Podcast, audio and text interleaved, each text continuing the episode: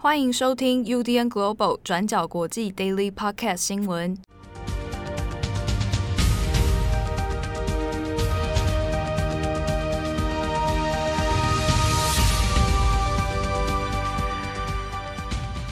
Hello，大家好，欢迎收听 UDN Global 转角国际 Daily Podcast 新闻。我是编辑七号，我是编辑慧仪。今天是二零二二年四月二十一日，星期四。好，那首先我们还是针对乌克兰的情势来帮大家做一下最新情况的更新。对，我们要先更新一下马利波还有顿巴斯的战况。那马利波的战况依然是僵持不下。那我们之前有提到，俄军已经在当地时间的二十号清晨发出第二次的最后通牒，要求退守到钢铁厂的乌军放下武器投降。不过乌克兰军队这边依然是没有回应。根据报道，钢铁厂里面估计还有五百名的受伤士兵，还有大量平民。其中一位马利波的指挥官还表示说，俄军的人数拥有绝对的优势，所以被攻陷是迟早的事情。那这名指挥官还寻求对外的协助，那希望可以来启动疏散的程序，那将受困的军队还有就是平民转移到第三国家。那现在的最新状况是，乌克兰寻求跟俄罗斯在马利波的现场直接进行特别谈判，希望讨论来撤离当地的乌克兰士兵还有平民。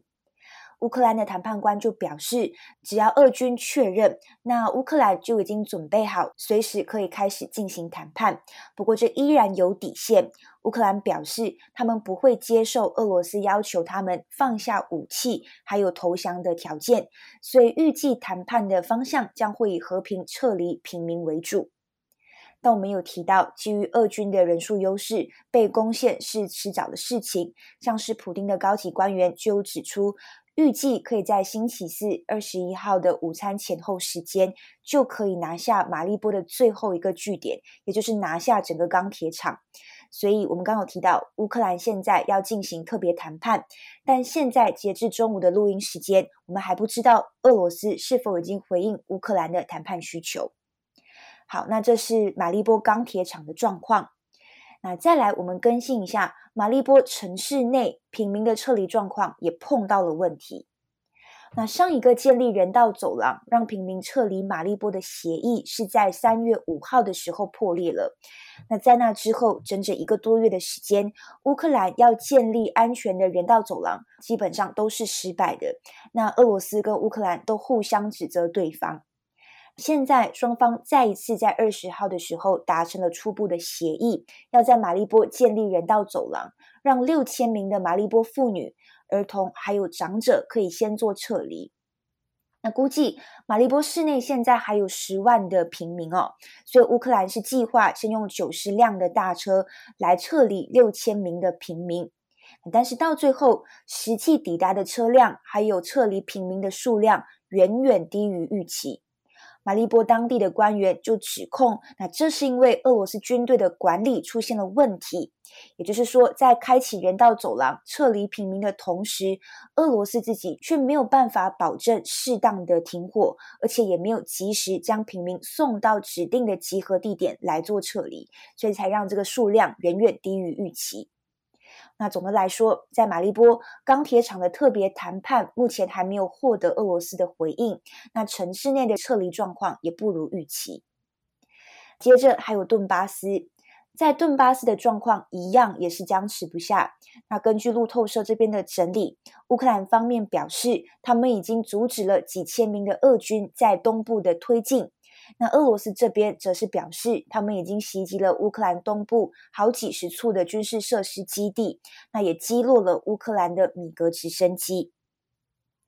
好，讲完大致上的战况，我们补充一下俄罗斯还有西方国家的一些近况。那在战争局势紧张的这个时候，俄罗斯的国防部在二十号的时候就宣布，第一次完成了。萨尔马特洲际弹道导弹的试射任务，最后是成功降落在远东地区的一个指定区域。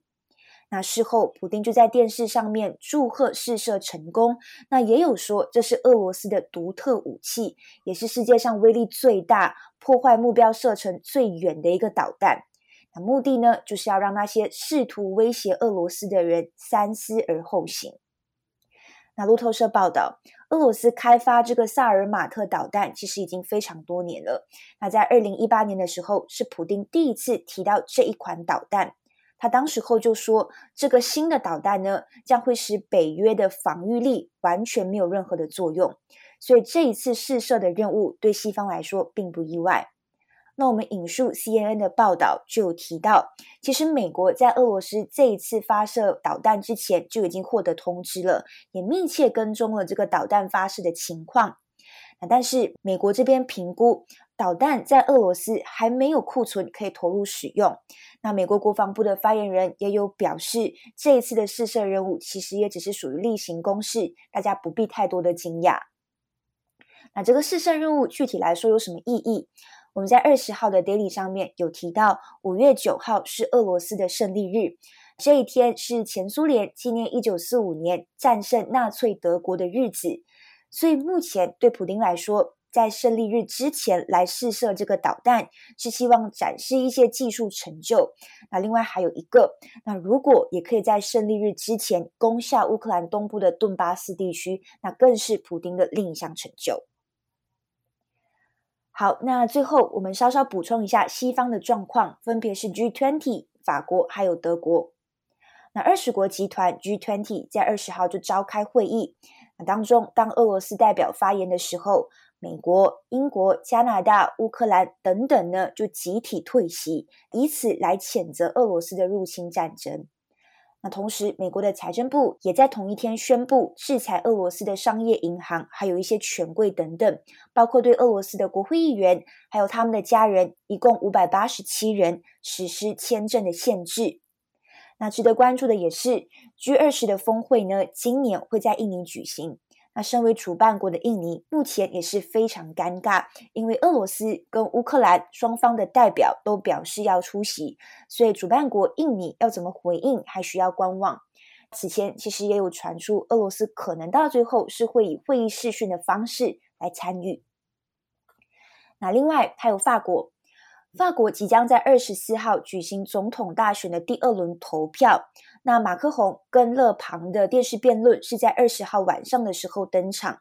这场三个小时的辩论当中，他们探讨了国际局势、医疗、数位发展等等，就在这些议题上面交锋。那我们这边拉出来特别谈一下乌克兰战争。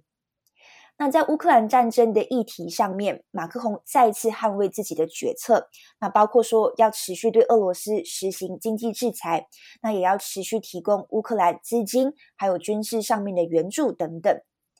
对此，勒庞虽然赞成向乌克兰提供人道啊、经济还有军备上面的协助，但唯一不同意的也是。法国不应该禁止进口俄罗斯的天然气还有石油，因为勒庞认为这会为法国人民带来巨大的伤害。那结果接着呢，双方就开始互相指控对方跟俄罗斯关系亲密，像是马克宏就批评勒庞依赖俄罗斯，还有总统普丁。那勒庞也回应说，马克宏也曾经在凡尔赛宫接待过普丁等等。那其实回过头来也可以看到，天然气跟石油就成为了欧洲各国的分歧点。那像是其中德国的态度也是值得关注。那目前德国大概百分之二十五的石油，还有百分之四十的天然气都是来自俄罗斯。所以如果制裁俄罗斯，停止进口天然气跟石油的话，同样也会影响到德国本身。那不过，德国的外交部部长在二十号的时候就表示，从俄罗斯进口的石油在夏季之前将减少一半，在年底之前会全部终止。那随后，德国也会逐步减少从俄罗斯进口天然气。在此之前，其实欧盟也有表示，希望可以在二零三零年前彻底摆脱俄罗斯的能源。所以，德国就表示，在这样子的基础之下。德国呢，将会遵守欧盟的路线图来跟进，逐步来摆脱对俄罗斯的石油还有天然气进口，跟欧盟一起共进退。好，那下一则我们来看一下中国的东方航空 MU 五七三五航班的空难事件哦。好，这个空难是发生在三月二十一号，那到现在呢，刚好也已经经过一个月了。现在中国民航局呢，在四月二十号的时候，也发表了一份初步的事故调查报告。那这个调查报告里面呢，基本上大概先罗列了目前已知的情况哦，包括像是呃这个航班的飞行经过，然后机组人员的一些情况，然后事前的一些维修等等，那做了一个初步的讯息整理。不过这边要先跟大家说一下，就是通常在这样的初步报告里面呢，还没有办法完整的分析整个空难事故的原因分析，哦，还有它的。一些呃细节的结论等等啊，在这个初步报告里面，通常是不会做这样的内容的。啊，那通常要做事故调查的完整分析的话呢，可能都要至少等到两三年的时间哦。好，那我们现在先来看一下这一个报告，第一份的这样的报告呢，它基本上厘清了哪些事实哦。那东方航空的 MU 五七三五航班呢，它是在三月二十一号的时候。那飞机是从当时中午一点十六分，那从昆明的长水机场啊，那就起飞，在一点二十七分的时候呢，那就上升到了高度八千九百公尺哦。那是在下午两点十七分的时候呢，那进入到了广州的管制区。好，两点二十分左右，好，那广广州的管制区的雷达呢，就开始出现了，发现这个航班有偏离。指令高度的这个一个状况，那有发出了一个警讯哦。好，那这个飞机就出现了这样脱离巡航高度的问题。当时塔台的管制员呢，那就有发出一个呼叫讯息哦，那跟这个机组要试图来做联系，但是呢，并没有收到任何的回复。好，那后来在一分钟之后，两点二十一分，那这是雷达记录到这一个航班最后一次的相关飞行的讯息哦。好，那记录到这讯息之后呢，随即它的雷达讯号就消失了。那后来也就发生了我们看到的这起空难哦。那飞机上的一百二十三名乘客，还有九名的机组人员，也都全部的罹难。那事故的现场现在已经确认，那是在广西壮族自治区梧州市里面的一个莫浪村。好，那在这个莫浪村附近呢，有一个它的方向是东南到西北走向的一个山谷里面。啊，那这个在这个山谷里面呢，就有发现了 N U 五七三五它的主要的撞击点啊，落地的时候它的主要撞击点，那也就发现非常多主要的，像是飞机的躯干啊，还有其他的残骸等等。那大家先前其实有非常多的揣测哦，在想说，哎，这个班机到底是不是事前它的维修有出了问题，还是说当时的天气因素造成的，还是说会有其他的人为原因？好，那目前有非常多的细节还有待厘清哦。不过有几个部分是在初步报告里面，他们先做了一些验证，包含说故障的问题哦。那根据报告里面呢，是说当天的飞行之前哦，航前那都没有任何的故障报告。好，那它的维修时段呢，也都有按照原本的这个检查过程哦，都有按部就班，然后来做维修。那当时飞机上面也没有申报任何的像是危险物品，或者是说有载运任何可能的危险货物，啊，这个也没有。那在航班的这个航线路途里面，它的导航还有监视系统，那设备其实也没有发出任何异常的讯号哦。当天的天气呢，也没有危险的天气预报。那在偏离航道之前呢，偏离这个巡航的高度之前，它包含像是机组啦，或者是这个飞机上面的一些无线电通讯，好，那也都是正常运作状态。那所以现在不晓得的是说，到底什么样的原因会让整个班机呢，在后来偏离高度之后，然后又失去讯号，然后呢就发生后来的大这个直接坠机的一个状况。那先前其实，在不管是中国的微信、微博的社群媒体上面呢，其实也有很多人在揣测哦，当时就说啊，会不会是这个机组人员哦，可能机师。有一些人为甚至是故意的因素，那开始有很多谣言说啊，他是要去做一种报复行动等等，好，那这些说法其实都没有得到任何证据的印证。好，不过呢，现在现阶段我们看到这样的一份报告出来，但实际上，如果我们真的要理解说到底事故的真正原因到底是什么，短时间内其实是不太能够看到的，因为一般来讲，不只是在中国啊，世界各地也都一样，在做空难调查的时候呢。它都会需要一个蛮漫长的一个时间哦，甚至通常会在两年以上好，那是看到三年、五年的这种情况也都有发生过，所以这一起这个东方航空的事件，我要做最后的结论、原因的分析，那恐怕时间上面我们大家还有的等哦。好，那下一则我们来看一下上海，我们在先前的 Daily Podcast 里面呢，都有多次跟大家提到，那像是路透社先前有掌握了一个他们独家的情资，就说，哎，上海市官方那有下了一个最后通牒哦，说在四月二十号的时候呢，要完成这个所谓社会面的清零。当然，我先前看到，基本上都会认为应该不太可能。那我们这边也帮大家来稍微解释一下，那在昨天四月二十号的时候，上海到底有没有完成这件事情？那又发生了怎么样的一个状况哦？那也很有趣的是呢，在二十号的时候，上海市也办了一个这个新闻记者会啊，新闻发布会。那很郑重的跟大家说呢，就是上海市呢，现在它这几天已经出现了疫情下降的趋势。那在上海的金山区还有崇明区，在四月二十号第一天，金山区和崇明区呢，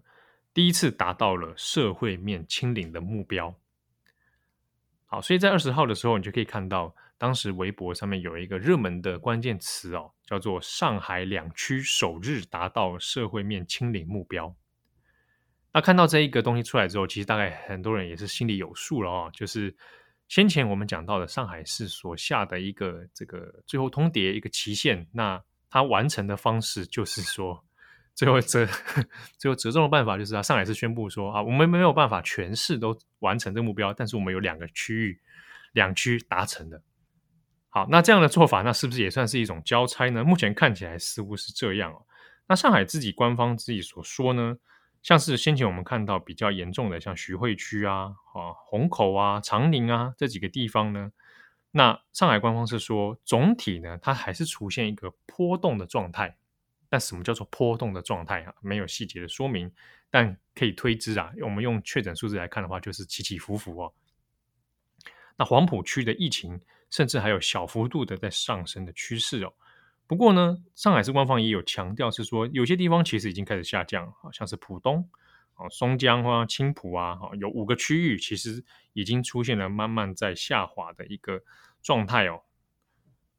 可是呢，虽然说昨天。达到所谓社会面清零目标有两个区，但是整体来说，上海市的疫情，我们看到今天二十一号，它整体来说还是出现一个蛮危机的状况哦。主要在于它的重症患者现在不断的在增加。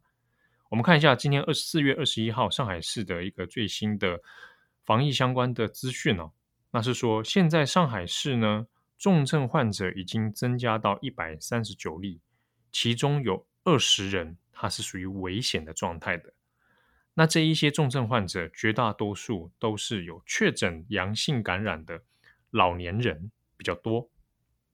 好，但是这这些重症患者里面，到底有多少人有是有施打疫苗或者有其他的状态啊？那现在还没有公布完整的数字哦。但先前我们看到，已经累积到上海本土死亡八例里面，其实有很多人是没有施打疫苗的，而且大部分都是这个六十岁以上的老年人哦。那现在上海市公布的确诊病例呢，它依然还是居高不下哦。在上海本土的确诊病例是两千六百三十四例啊，无症状的感染者是一万五千八百六十一例啊。这个是在昨天四月二十号的确诊数字。整体而言，在上海的状态里面，它还是没有办法完全放松哦。加上现在重症患者的增加，所以呢，可以看到上海市官方或者是中国的防疫当局仍然还是在强调说，不可能。来做这个整个区域的解封，啊，那这个就是要避免说啊，万一旦解封之后，感染数字就会增加，连带让重症患者也大幅度的增加。但是我们这边回过头来要来看一件事情，是我们先前讲到的所谓的社会面清零，然后还有最后下了这一个清零目标这件事情，那到底要怎么样自圆其说？其实这几天在中国的社群舆论上面啊，中国官方也不断的释出一些。所谓的辟谣啊，那这个所谓的辟谣呢，是一直跟大家强调说，社会面清零，大家可能都会误解哦，并不是说让整个确诊数字都变成零才叫社会面清零。那中国官方就不断强调是说，社会面清零是把人确诊者之后拉去一个隔离区啊，那在隔离区里面，那他们就算是一个诶自成一格的区域。那原本的社区呢，当它的确诊者被移出之后，那它自然而然就会变成一个比较相对安全的区域啊，所以就会达到所谓的社会面清零啊。那只有这样子，才有可能让内部的其他社区可以逐步来到解封的状态。好，那这个是目前还是坚持所做的一个呃防疫做法哦。那就中国的脉络来说，它的确有它自己官方的考量啊，之中还有考虑到中国的城乡差距。好，一旦从城市扩散到出去的话呢，那恐怕会在其他比较相对医疗资源落后的地方造成更大的破坏。好的，那感谢大家的收听，我是编辑七号，我是编辑惠仪。啊，那最近疫情的状况也看起来是会让大家有一点紧张，也希望大家能够保持平常心，那注意好防疫的措施，祝各位身体健康，我们下次见喽，拜拜。感谢大家的收听，想知道更多详细内容，请上网搜寻转角国际。